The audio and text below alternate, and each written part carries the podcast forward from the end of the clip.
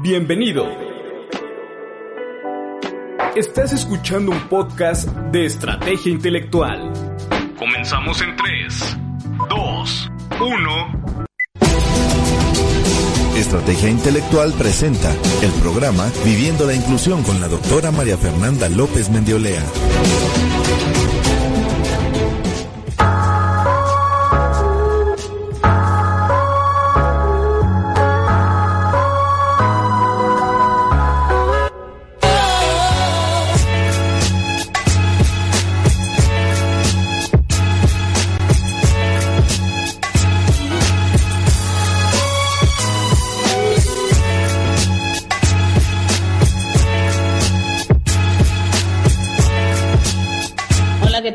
Buenos días a todos.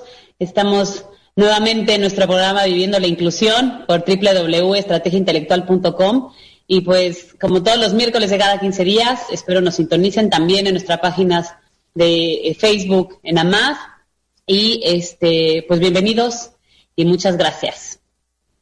Buenos días, Fer, gracias. Este, pues aquí con el gusto y el honor de poderles presentar al maestro Jorge Pairo Pliego y a la maestra Alicia Rodríguez. Ambos son este, cofundadores del, de Resilio Consultores, que es una, una consultoría que se encarga mucho de, temas sobre eh, asuntos de género, masculinidades, inclusión. Entonces, eh, pues nos encontramos directamente con, con gente que de una u otra manera se equipara su trabajo con el nuestro y siempre es importante y muy rico poder encontrar puntos de en común. Entonces, sin más preámbulos, pues los presentamos. Nos gustaría que pudieran hablar un poquito acerca de sus inquietudes, de lo que, de lo que realizan en Resilio y, y en general, ¿no? Porque no es la única plataforma desde donde ustedes tienen este, aplicaciones. Entonces, pues, estaría muy padre que nos pudieran contar para que supiéramos más o menos también este, qué esperar de esta, de esta bonita plática y trabajo que vamos a, realizar previamente. Gracias. Pues yo nada más aprovechar y agradecerles de verdad. Nos acabamos de conocer, Jorge, Alice, Ivo y yo, pero creo que bueno, ya tenemos un poco de experiencia en el red, entonces bueno, va a ser una conversación que yo tenía muchas ansias, de verdad muchas ganas, porque sé que a partir de esto saldrán nuevas alianzas, nuevo trabajo juntos y eso me entusiasma, ¿no? Yo creo que esta plataforma del radio para nosotros ha sido bien rica porque hemos encontrado nuevos amigos, nuevos aliados, colaboradores y creo que cuando el tema te apasiona y cuando es tu sentido de vida, que creo que lo compartimos, pues eh, va más allá del, programa, ¿no? Entonces yo de verdad espero que a partir de esto pues surjan nuevos trabajos en conjunto, esperen nuevos trabajos, espero, y este, y bueno, pues nada más era ese espacio, ¿no? Para agradecerles y con, con muchas ganas de que surja algo más de aquí. Sí, sí, sí. Gracias y bienvenidos. Muchísimas gracias por el espacio, de verdad lo valoramos mucho. Y bueno, pues igual gracias por la intro y nos presentamos. Pues yo soy Alex Rodríguez eh, y bueno, pues como ya bien dijiste, soy eh, cofundadora de Resilio Consultores, soy abogada y psicóloga clínica. Y bueno, pues dentro de lo que nos dedicamos aquí en Resilio, pues justamente es... Eh, en varias vertientes, pues tratar temas de inclusión, de diversidad, de equidad de género, implementamos políticas, eh, apoyamos en la implementación de políticas públicas eh, a partir, eh, por ejemplo, de la implementación de protocolos en materia de equidad de género, también hacia el sector empresarial, estamos ahí ahorita pues muy movidos con, obligaciones que las empresas tienen que cumplir en esta materia de, de inclusión laboral, de no discriminación, de prevención al acoso, y hostigamientos sexuales. Y bueno, eh, también en lo particular, pues damos apoyo psicológico en general, pero particularmente en temas de violencia de género y violencia intrafamiliar.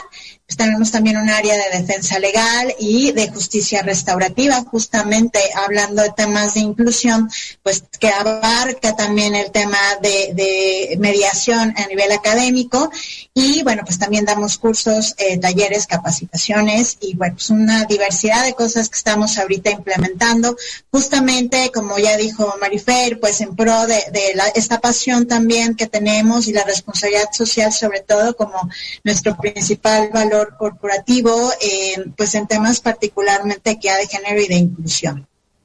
Sí es, y pues de verdad, como dice Alice, un gusto vivo, Marifer, el poder compartir con ustedes. Nosotros en Resilio Consultores eh, traemos eh, también la bandera pues de impulsar la inclusión, ¿no? La realidad es que hay mucha desinformación y también eh, quizá es un término que, que no se le ha dado la difusión necesaria, esto tanto en el ámbito público como en el ámbito privado. Es cierto que cuando hablamos de, temas de inclusión eh, se confunden con muchos otros términos que la realidad es que no abarcan lo que es realmente la inclusión y entonces por eso también nosotros hemos decidido que junto con las diversas temáticas que manejamos, como mencionaba Alice, los temas de género, de diversidad, de no discriminación, pues también darle un especial lugar a, los asuntos de inclusión.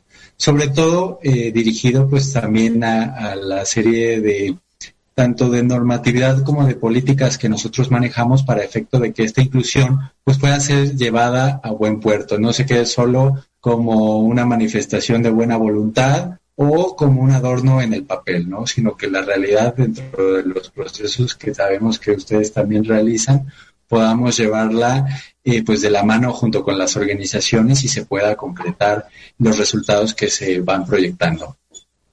Pues muchas gracias. Jorge, tocas un punto súper importante, ¿no? De, de la difusión. Por eso estamos como que buscando espacio en donde nos ven, ¿estás de acuerdo? Para hablar de inclusión es en el espacio donde sea, estamos ahí con la bandera. Y, y es muy real, o sea, el, que ustedes estén trabajando ya en política pública, para nosotros, pues es, fue al final en AMAD era un objetivo a largo plazo, les platico que era un objetivo y afortunadamente ya lo estamos cumpliendo, ¿no? En AMAD nos dimos cuenta que efectivamente cuando que realmente quieres generar un cambio, pues es a partir de la política pública, no nada más de tu población en, tu organización. Es importante impactar y generar pues este reglas y normativas que dicten, ¿no? Y, este manuales y, y programas, todo esto que, al final impacten a mucho más gente, ¿no? Y lo, comentábamos la vez pasada, Jorge, la primera vez que hablamos, te decía, es que antes era simple, al hablar de inclusión, pues ni siquiera estaba en la agenda pública ni privada, más bien qué es la inclusión, ¿no?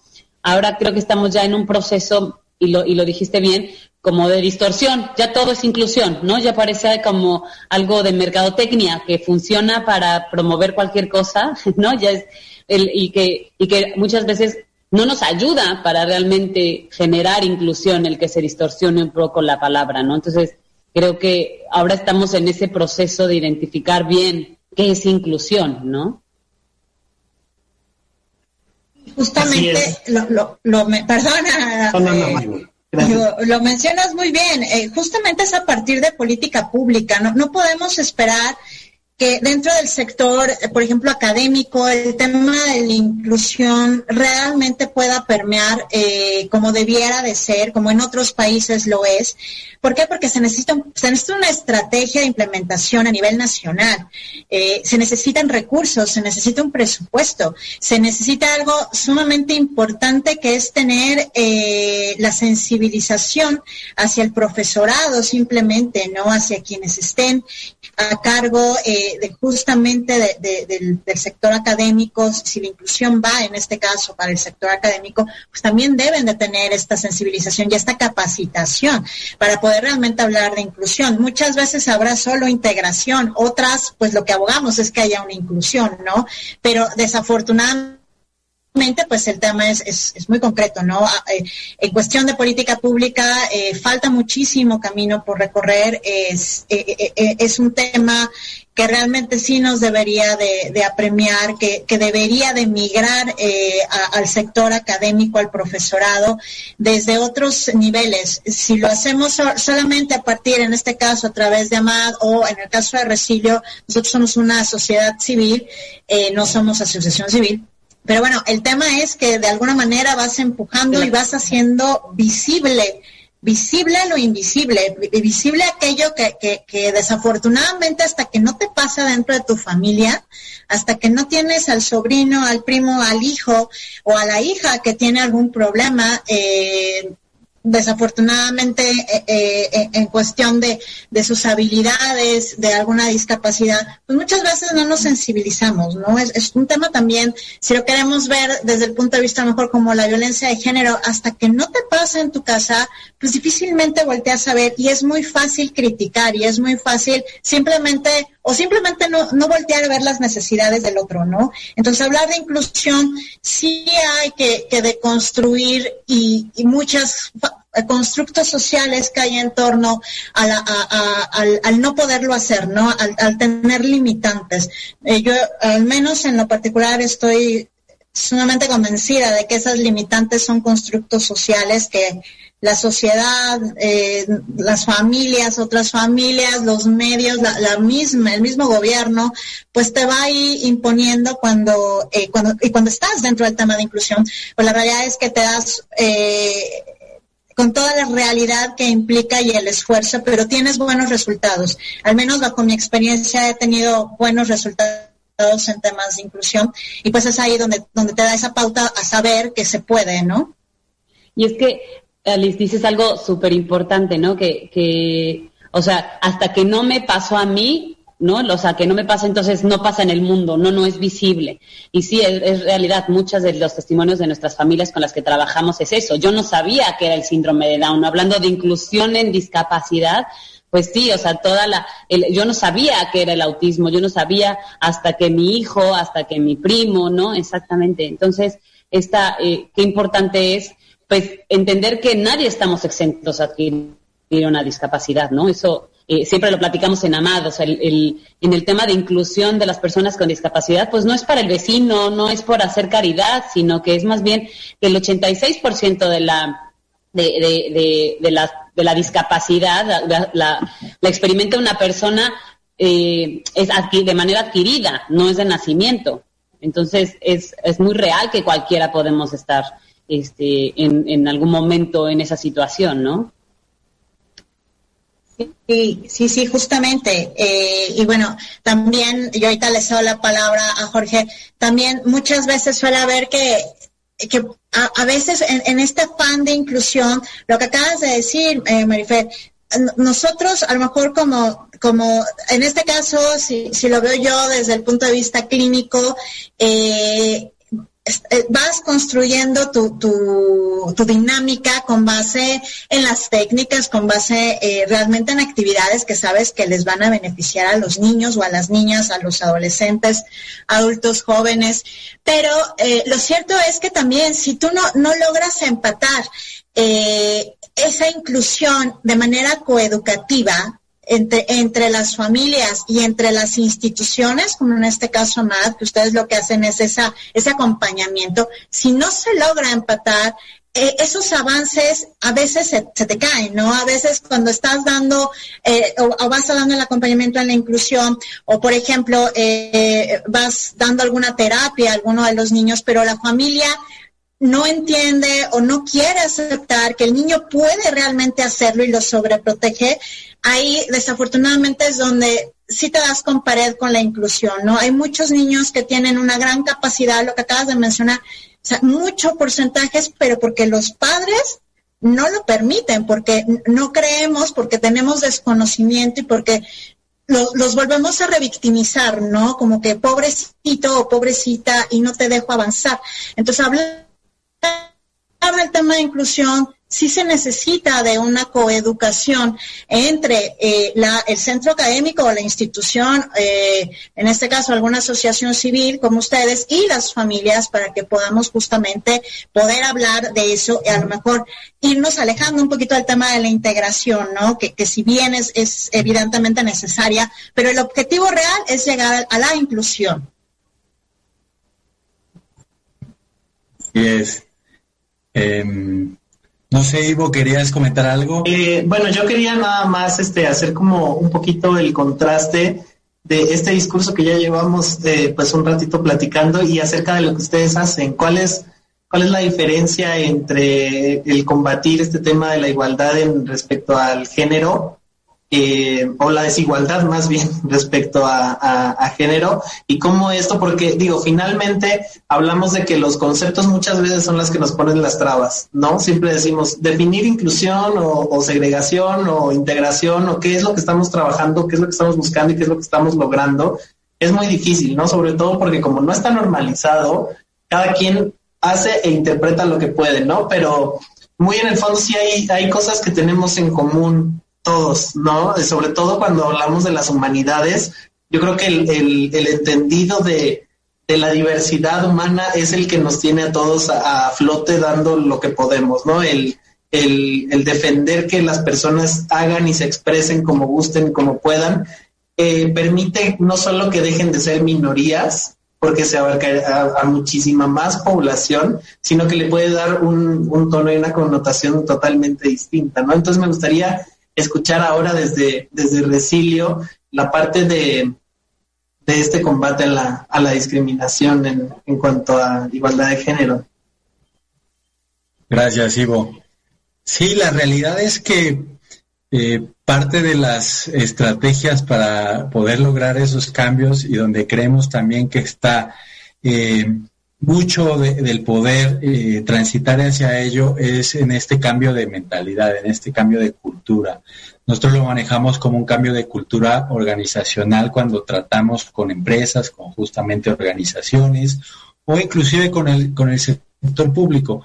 Un cambio de cultura organizacional en el que se tenga como premisa que las diferencias enriquecen, ¿no? Eh, muchas veces se cree o tenemos la, desgraciadamente, pues esta, esta dinámica en la que a las personas que en teoría son diferentes, porque la realidad es que quién te dice quién es normal y quién no, pero a estas personas que en teoría son diferentes, pues eh, como bien lo han dicho, se les segrega, se les excluye.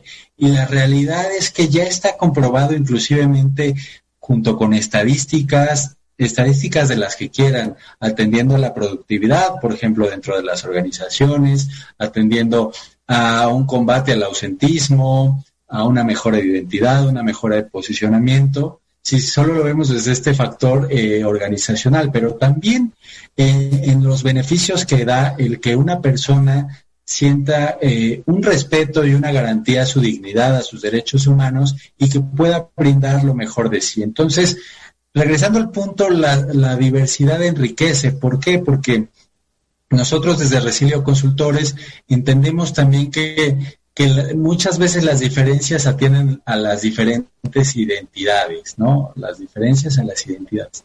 Pero las desigualdades, desgraciadamente, atienden a las condiciones socioeconómicas y culturales. Entonces, eh, hemos visto que, y nos gusta a nosotros manejarlo así, la realidad es que no estamos trabajando con temas que tengan que ver con minorías, ¿no? Le hemos dado el lugar de que son los grupos históricamente discriminados, porque la realidad es que ha sido así, y dentro de estos grupos históricamente discriminados, pues encontramos a las mujeres, a las personas de la tercera edad, a los adultos mayores, a las personas con discapacidad, o como ustedes saben, en otros ámbitos se le ha denominado de la diversidad funcional, ¿no? A las personas también integran la comunidad LGBTI más o las personas de las diversidades sexogenéricas, a las personas migrantes, a, las infancias. La realidad es que estos grupos han sido históricamente discriminados. ¿Por qué? Porque pues se ha basado en que son diferentes y entonces a partir de ahí viene el trato desigual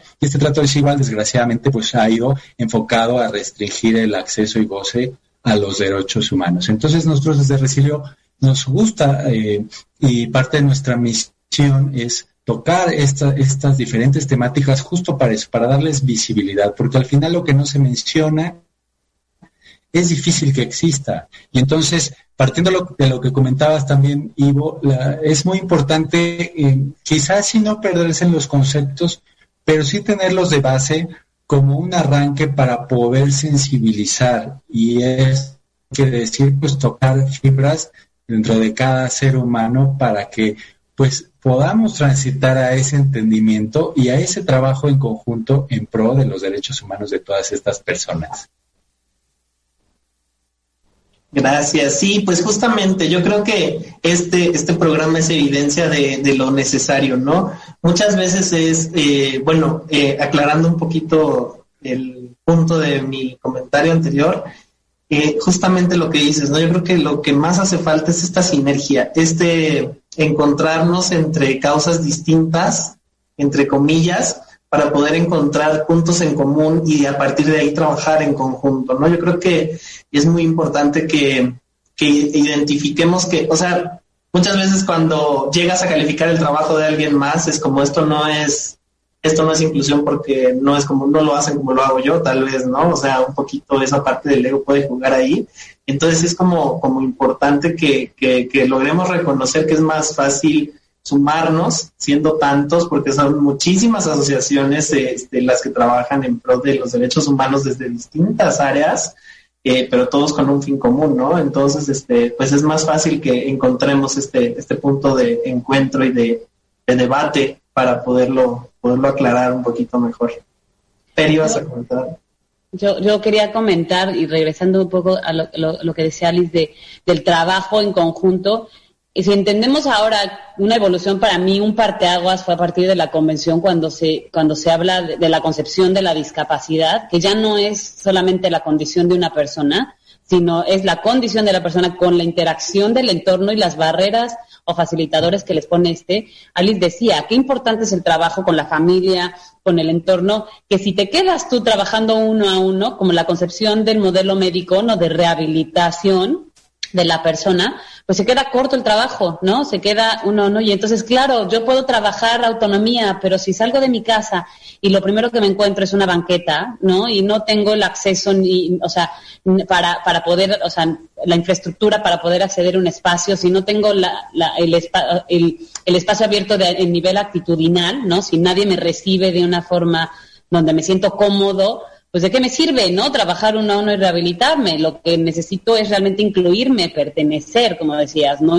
integrar estar, ¿qué, me falta a mí, ¿no? Sino que más bien es qué le falta al entorno y qué me necesita dar el entorno. Entonces ahí es donde el trabajo transversal, donde todos, cada uno desde nuestra trinchera podemos aportar a la inclusión, ¿no? Entonces cuando hablas del sector empresarial, claro, tú empresario que parece que estás en tu pedestal, claro que puedes hacer por la, por la inclusión mucho, ¿no? Entonces, cada uno desde, desde, desde nuestro espacio, trabajar la inclusión es importante, ¿no? Y otro punto que también decía, dentro de estos grupos que hablabas tú, Jorge, de, eh, de las minorías o de estos grupos que han sido discriminados históricamente, pues la condición que no discrimina es la discapacidad.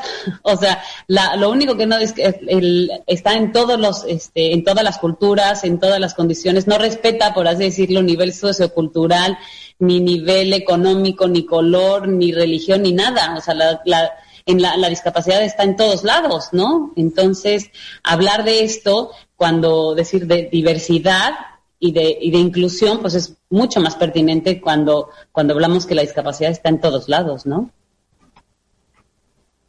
Y, y, y, específicamente, eh, bien lo, lo comentas, Merfer, o sea, es un tema, eh, primero, o sea, el tema de las banquetas, no, imagínate, o sea, es el tema de las banquetas, pero también es el tema de que quienes se dicen tener una política de inclusión, eh, la realidad es inclusión desde qué punto de vista, o sea, desde un tema de género, desde un tema de que quiénes, ¿no? ¿Por qué? Porque hay invidentes, porque no hay lenguaje de señas, porque la realidad de las cosas es que no tenemos una cultura incluyente, o sea, esa es, la realidad. Eh, porque hablar de inclusión apenas vamos ahí eh, permeando en un tema de inclusión laboral, ¿no? Que es como que ahorita lo que está en boga. Pero ¿qué pasa con otros sectores, ¿no? Y aún hablando de inclusión laboral, dices, a ver, hay, hay niños, por ejemplo, o niñas con síndrome de Down que pueden perfectamente bien trabajar. Hay niños dentro del espectro autista, hay niños Asperger, hay niños de diferentes eh, discapacidades eh, intelectuales eh, y que muchas veces, insisto, o sea, es un tema de falta de cultura. Lo que decía Jorge, o sea, esto de las diferencias, pues evidentemente también eh, te generan un valor, ¿no? Entonces, es ahí donde, donde al hablar de política pública y a veces es irnos muy fuerte, muy contundente, a ver, si puedo a lo mejor yo dar estímulos fiscales a esas empresas que puedan contratar a estos, a estos niños o estos adolescentes o adultos jóvenes, eh, realmente bajo esquemas de inclusión que, se, que, que pertenezcan. bueno que claro, ese punto, Alice, porque yo decía, niños, no, no estamos hablando de trabajo infantil. Claro, sí, jóvenes, eh, jóvenes eh, adultos jóvenes que puedan estar dentro de la inclusión laboral, porque pues, al final del día, eh, pues eso es lo que pasa. ¿Por qué? Porque tú puedes tener una inclusión académica hasta llegar al punto de la, si bien te va de la universidad. ¿Y qué pasa después? O sea, lo que pasa después es, ajá, tendrías que irte a una inclusión de tipo laboral. Entonces, si desde el inicio eh, hay una falta de cultura por la misma inclusión educativa, ¿qué podemos esperar de la inclusión de carácter laboral, no? Entonces, es, es justamente ese acompañamiento desde que, desde que los niños son pequeños, desde las primeras infancias hasta lograr la inclusión laboral, porque es lo que, lo que dices, hay muchísimos eh, menores de edad que realmente llegan hasta una educación media, media superior, y, la, y lo desafortunado es, sí, pero si bien te va, la inclusión laboral es darles un puesto mínimo para lo que les alcance, ¿no? Cuando no es cierto, cuando la realidad es que se puede hacer todavía muchísimo más, ¿no?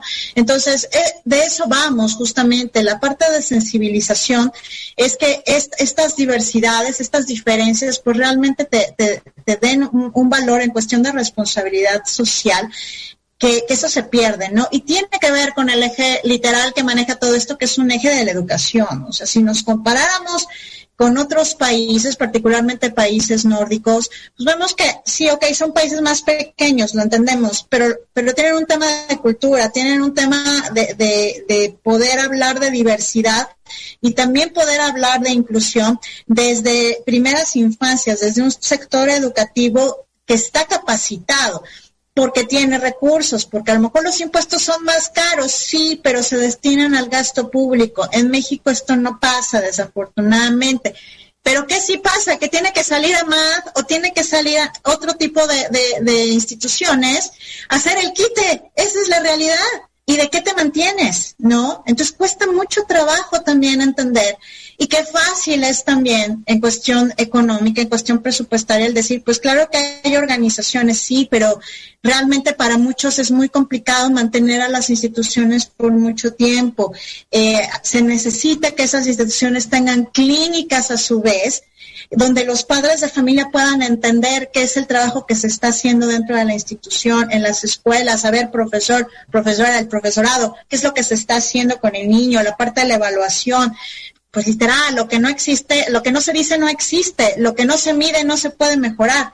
Entonces, ¿cómo le hago para poder llegar de esa inclusión académica a esa inclusión laboral de la misma persona? Ese es el reto.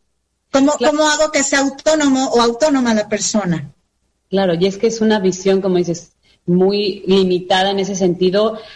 Y digo, y es como un, el grito de auxilio que tenemos todas las, las organizaciones del tercer sector, porque bueno, lo, lo dijiste bien, efectivamente, nosotros ahora es trabajar y colaborar con el sector público, ¿no? Qué ideal sería que realmente nos vieran como un aliado, ¿no? O sea, que realmente parte del tercer sector estamos ahí en nuestra expertise trabajando y queriendo colaborar con el con gobierno, con el sector público para realmente pues impactar de, de, de, mayor manera, ¿no? Nuestros recursos son limitados a nivel, como dices, económico, pero nuestro recurso eh, intelectual y nuestro recurso humano es muy rico. Entonces, si nos vieran así, nos podrían explotar muchísimo, ¿estás de acuerdo? Y creo que tomas el... el no, yo sé de eso, sí, yo, yo, sé de eso, le, le, comentaba a Ivo que yo tuve la maravillosa experiencia y lo volvería a hacer todas las veces que pudiera yo, de haber estado eh, en la Clínica Mexicana de Autismo como terapeuta de niños con autismo y créeme que sé de lo que me hablas, o sea, el intelecto y la capacidad y el voluntariado es muy grande pero desafortunadamente es una realidad. Eh, a veces el recurso no te da o a veces a las familias no les da para, para poder realmente llevar una, un proceso de inclusión eh, a todas luces, ¿no? Entonces, hace falta, hace falta llegar a, esa, a esos sectores gubernamentales donde te volteen a ver y lo que bien dices, si fuera por, por el talento, eh, de la gente que estábamos detrás de, esto, pues otra, otra cosa sería, ¿no? Pero, pero bueno, desafortunadamente pues no, y hay que aceptar eh, que, que con lo que tenemos se puede lograr mucho, pero también es cierto que el, el, el, reunirse en confederaciones, el reunirse en varias instituciones, pues eso es lo que le da voz y eso es lo que sí puede mover la política pública en nuestro país. Exacto. Por eso este, este, espacio es para crear estas alianzas, ¿no? Que fortalecernos y el sector, el sector, el tercer sector se haga escuchar, ¿no? O sea, y sobre todo, bueno, nosotros somos representantes y somos portavoces de una causa, ¿no? Y eso como que, y la bandera que, que, que llevamos, pues, la, o sea, tatuada en la piel, ¿no? Nos, nos, nos, nos encanta y al final creo que pues muchas de las conversaciones que he tenido últimamente ha sido en cuestión a equidad de género y quiero como retomar ese tema porque creo que pues mucha gente se resiste a validar este trabajo que se está haciendo en función a la equidad de género, ¿no?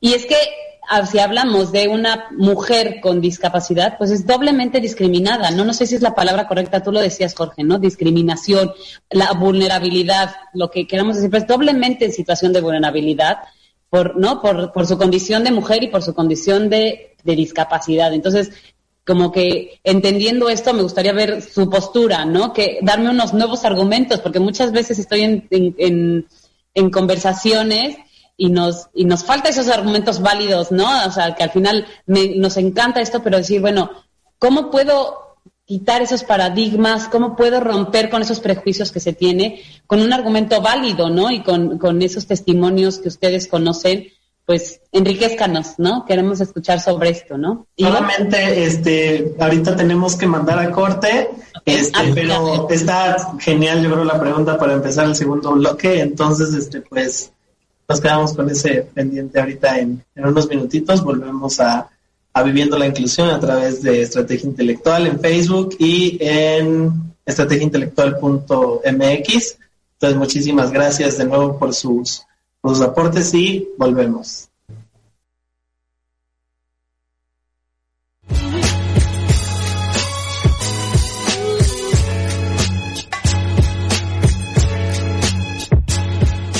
La verdad estamos en una plática muy, muy, muy interesante y justamente nos hacía, les hacía una, una, un planteamiento muy importante de eh, que si nos ayudas a recordarlo para quienes no lograron escuchar el primer segmento y podamos contextualizarnos un poquito.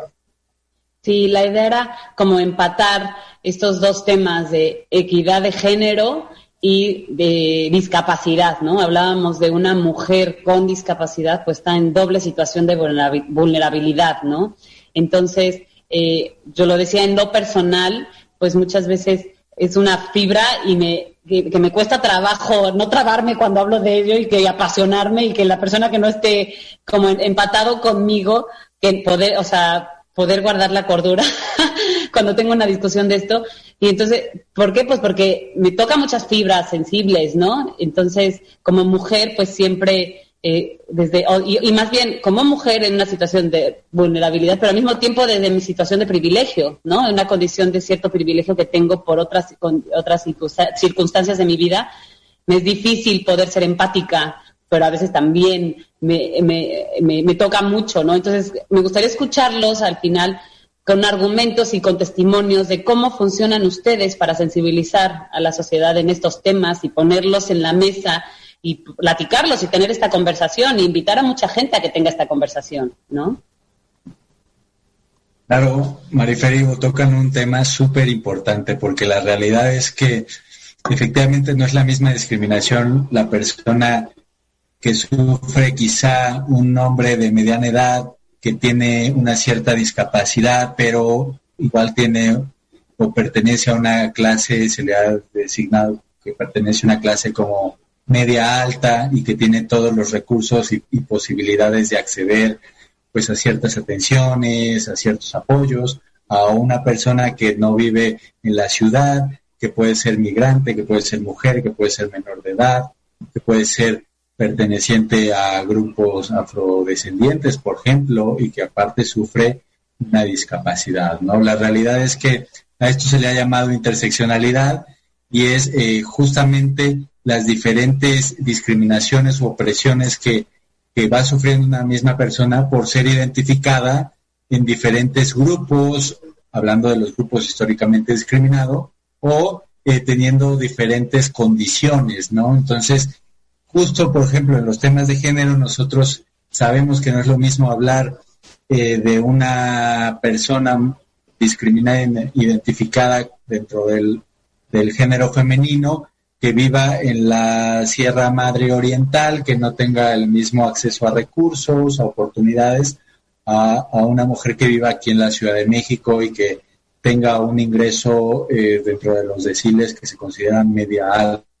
Entonces, atendiendo este, esta interseccionalidad es justamente como podemos ir viendo las diferentes necesidades. Nosotros cuando tratamos con organizaciones, con empresas que justamente quieren arrancar el camino hacia la inclusión, hacia la no discriminación, pues hacemos estos diagnósticos contextuales, ¿no? De, qué es lo que estamos hablando y a qué tipo de, de discriminaciones queremos atacar, ¿no? Esto es muy importante porque al momento de sensibilizar, pues ya sabemos también cuáles son las diferentes condiciones y circunstancias que tendremos que ir abordando para efecto de ir pues desmenuzando las diferentes problemáticas. Aquí es muy importante hacer también eh, pues hincapié en dos cuestiones muy importantes.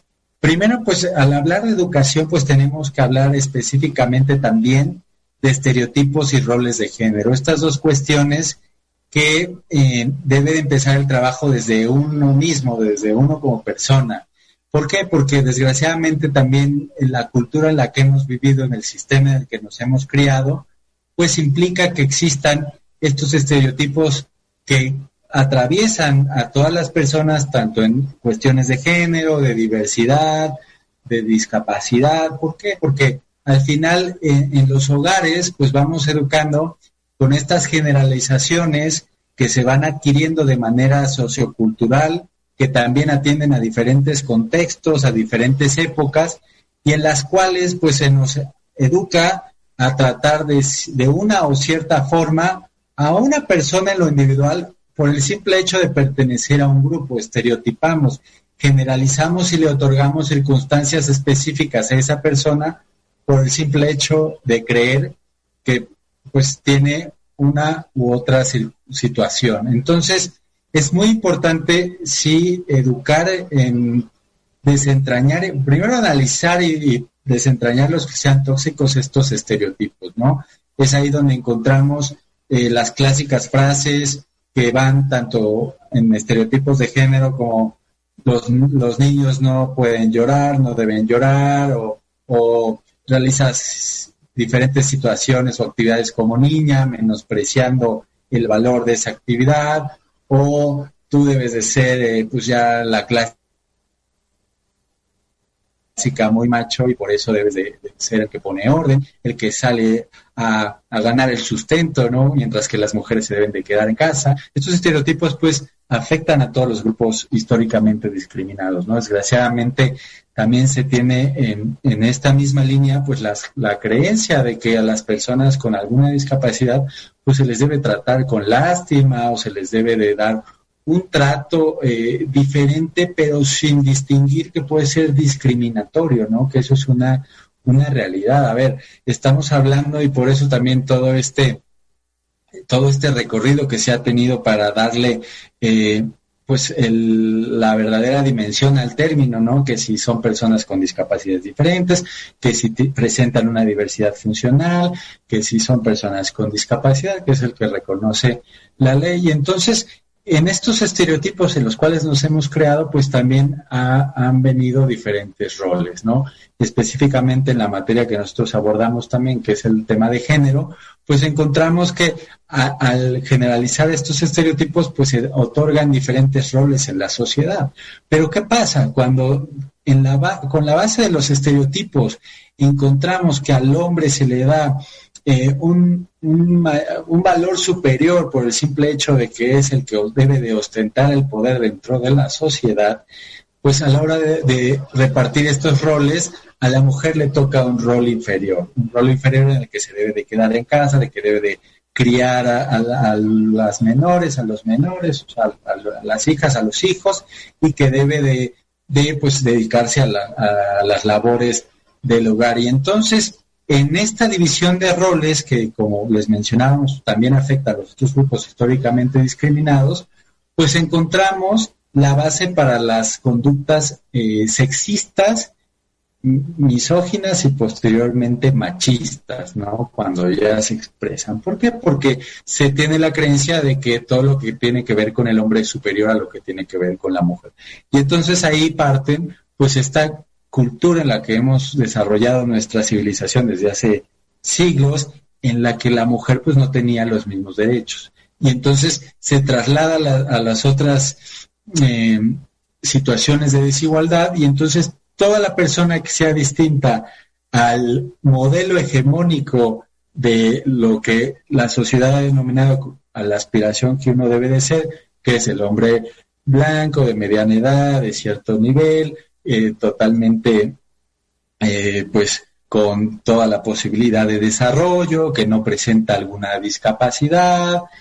Ese es el modelo hegemónico y todo lo que no es igual a ese modelo, pues es inferior. Y entonces, de ahí parte todo. Por eso es muy importante, como mencionaban, a la hora de, de atender una sensibilización, pues partir primero de lo que mencionábamos también de que la diversidad enriquece y segundo de que los estereotipos y roles de género pues son perjudiciales para nuestra sociedad. Debemos atender a, las necesidades y a las características individuales de cada quien. Lo veíamos apenas con una situación pues también muy lamentable en el norte del país cuando eh, se presenta esta situación de que quemaron a una menor y el fiscal, que es el encargado, pues efectivamente buscar esa justicia, pues dice, pero bueno, tenía tatuajes, ¿no? Como justificando que el que tuviera tatuajes implicaba que pues ya podían hacerle esta serie de atrocidades, ¿no? Entonces la realidad es que es muy importante atender a las, individual, a las individualidades y al valor que tiene cada persona por el simple hecho de ser persona. Wow, súper. No, me dejas boquiabierto, este, Jorge. Realmente, este, yo creo que em, siempre terminamos eh, viendo esta perspectiva, ¿no? El, el, el, tema, yo creo que es lo más importante que, que a mí me gustaría rescatar de lo que mencionas, el tema de los estereotipos, ¿no? Es muy importante porque finalmente, habemos aquí tres psicólogos, perdón por no incluirte, pero finalmente sabemos que así, así funciona el ser humano, ¿no? O sea, nos, nos generamos estas ideas y entonces esto es lo que se introyecta en la sociedad, ¿no? A lo que le decimos los estereotipos.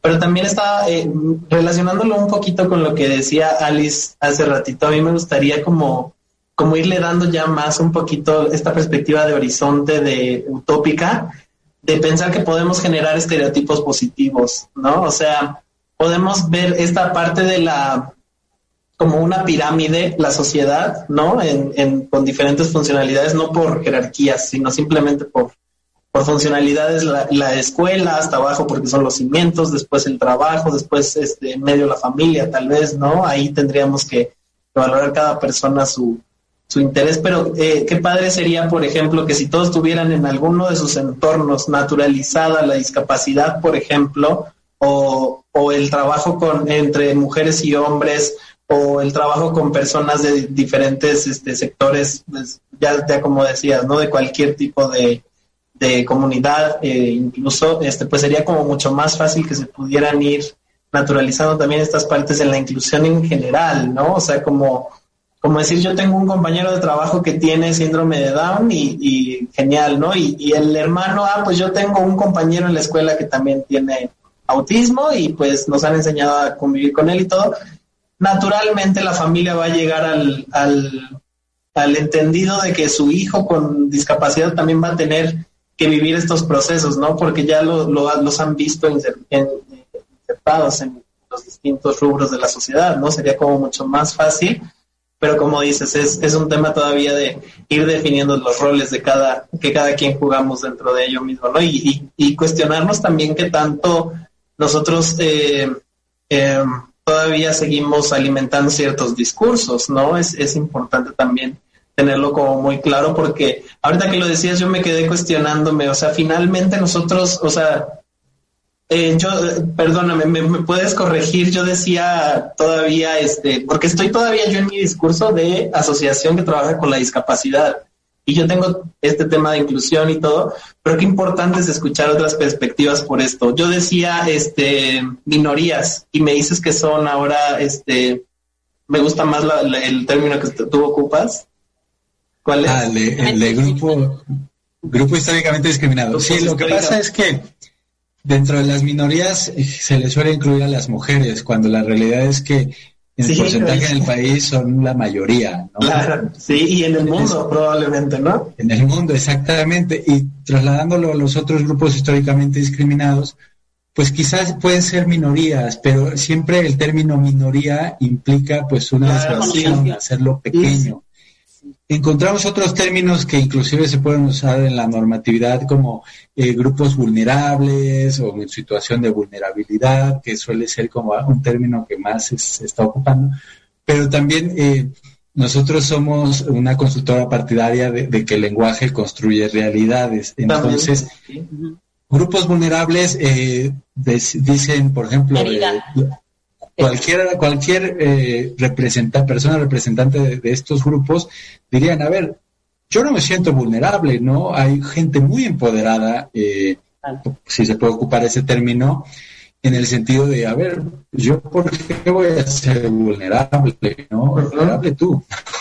Entonces, por eso es que nosotros... Claro. Así es, por eso hemos decidido me, porque la realidad es que sí han sido históricamente discriminados, ¿no? Entonces, y ahí ya también visualizas que es muy claro una situación de Pero mira, justamente es eso. Yo ahorita estoy haciendo este ejercicio que dices, uno tiene que, que pararse en sí mismo en sus conceptos y preconceptos y decir hasta qué grado yo sigo replicando ciertos discursos. Yo estoy como muy actualizado en unos y en este me sentí como chin, sí es cierto, todavía sigo pensando en tema de minorías no me avergüenza, honestamente, creo que es parte del, del, aprender, pero, pero qué padre que podamos este, escuchar otras, otras perspectivas que siempre nutren, ¿no? Entonces, este, pues lo más, lo más interesante de todo esto es que, que, que esto pueda llegar a más personas, ¿no? El, el, porque mira, desde nuestra postura es, es el, nadie escucha de, discapacidad, nadie se interesa por la discapacidad hasta que les toca en su familia o algo. Y, y, en el fondo yo tampoco estoy actualizado al 100% en este tema, ¿no? Entonces, al final, uno también es la sociedad, uno también tiene como esa responsabilidad de, de actualizarse no solo en tu tema de, de interés o de, expertise, sino en general en todo lo que tiene que, que ver con, con la, la diversidad humana. Claro que sí, ¿no? Entonces, este, pues sí, mira, ese es mi mayor aprendizaje. Yo con esto cierro mi participación para que bueno, puedan ir cerrando. Me gustaría que cada, bueno, Fer, por un lado, Marifer, y por el otro, ustedes como, como Resilio nos pudieran dar este, el, el finalmente esta parte del horizonte, ¿no? ¿Qué, ¿Qué, hay de bueno en el futuro? ¿Qué, qué, ¿Qué vemos que con este trabajo que se realiza desde la sociedad civil se pueda lograr este, a corto, mediano o largo plazo? No lo sé, pero pero ¿qué, más o menos eh, expectativas tenemos con el cambio de actitudes, de paradigmas, con la sociedad, con los estereotipos y, con las expectativas? Per. Ah, pues yo hago mi cierre agradeciendo. Me quedo la tarea y yo me quedo de esta plática pues desde nuestra labor en AMAS, pero también me quedo con la labor con mis hijas. Hice como este, me llegó este insight de cómo trabajar.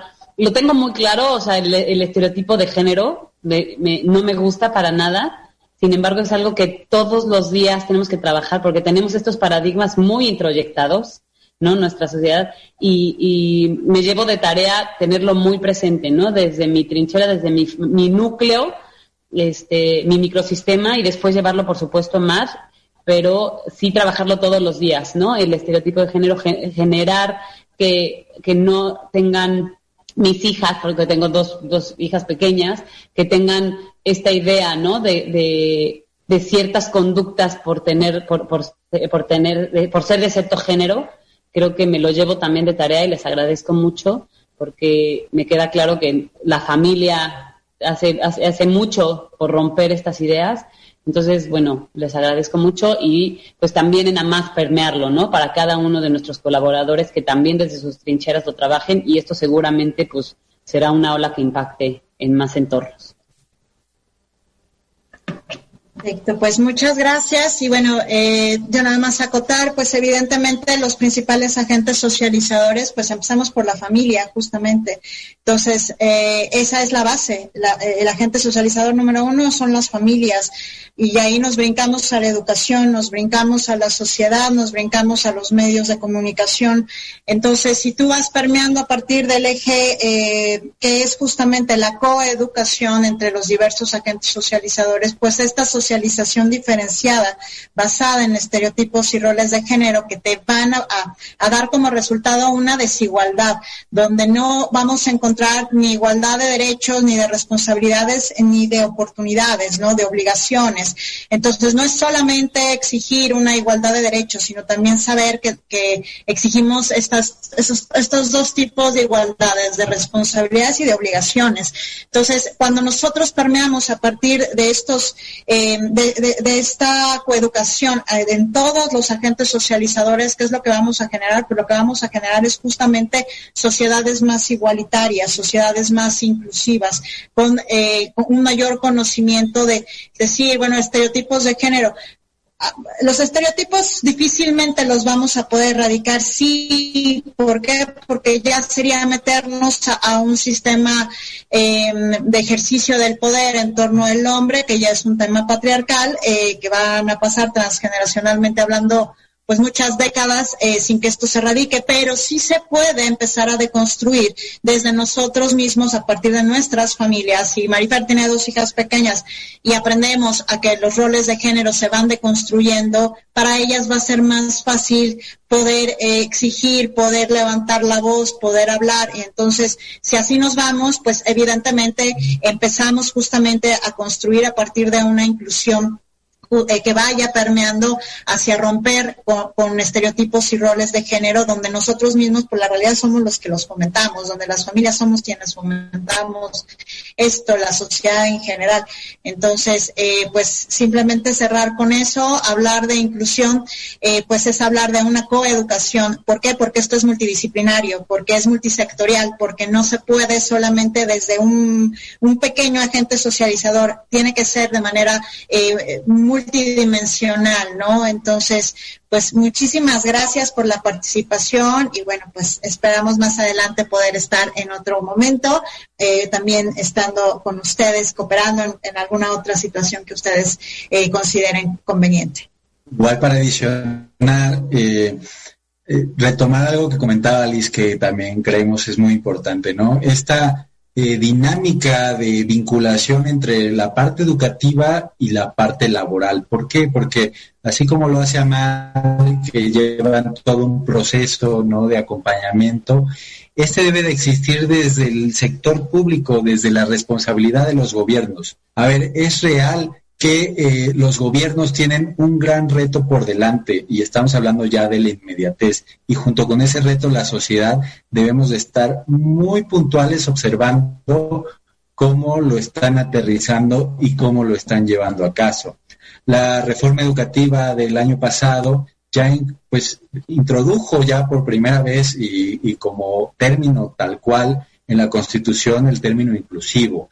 Y vimos en los debates de la reforma educativa que ni siquiera existía una distinción entre educación especial y educación inclusiva, o sea, los legisladores que eran los primeros encargados de aterrizar cómo quedaría la normatividad, no lo traían, ¿no? Entonces, pues desde ahí ya tenemos un reto a nivel legislativo, tanto lo que fue a nivel federal como lo es también a nivel de los estados, de las entidades federativas en sus diferentes congresos eh, locales y posteriormente y sobre todo pues el, tema de la implementación el gobierno federal junto con los gobiernos de las entidades y los gobiernos municipales tienen ese gran reto de llevar a buen puerto la educación inclusiva. ¿Y cómo vamos a poder lograrlo? Primero, pues diseñando de manera adecuada con los conceptos necesarios y eh, presupuestando también eh, de manera eficaz para que haya dinero para lograr esos resultados.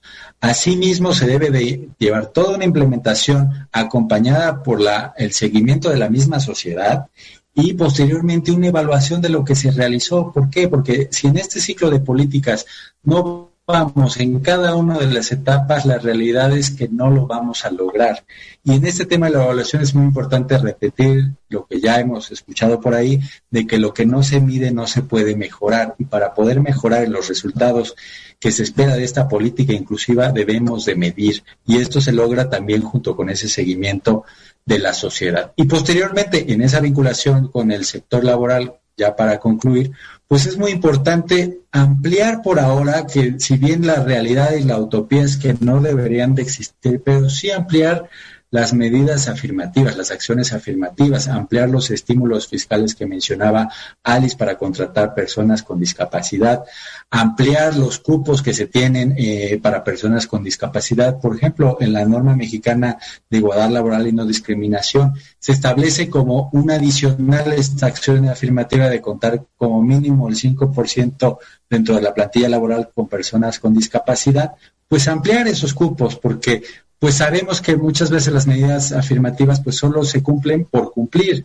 y no viendo el trasfondo que hay justo pues en ellas. Entonces, eh, vamos a impulsar y vamos a apostarle a la inclusión porque la inclusión también es una medida inteligente. Pues agradecerles la invitación y gracias también al público que nos acompaña. Muchas gracias, muy rico. Me quedo con muchas reflexiones.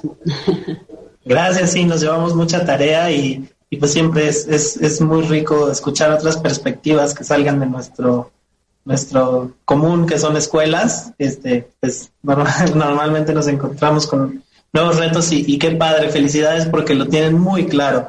Me doy cuenta de que de que tienen muy claro hacia dónde hay que ir y cómo hay que hacerlo, entonces este pues hay que seguir trabajando en conjunto de ser posible, este todos de codo con codo para para lograr esta, este tipo de cambios necesarios en la sociedad y en la legislación. Solo así, así es. Vale, muchas gracias y pues agradecemos a nuestro público en Estrategia Intelectual. Este, cada segundo miércoles nos, nos vemos en esta plataforma. Linda tarde y hasta pronto. Muchísimas gracias. Que estén bien. Hasta luego, gracias.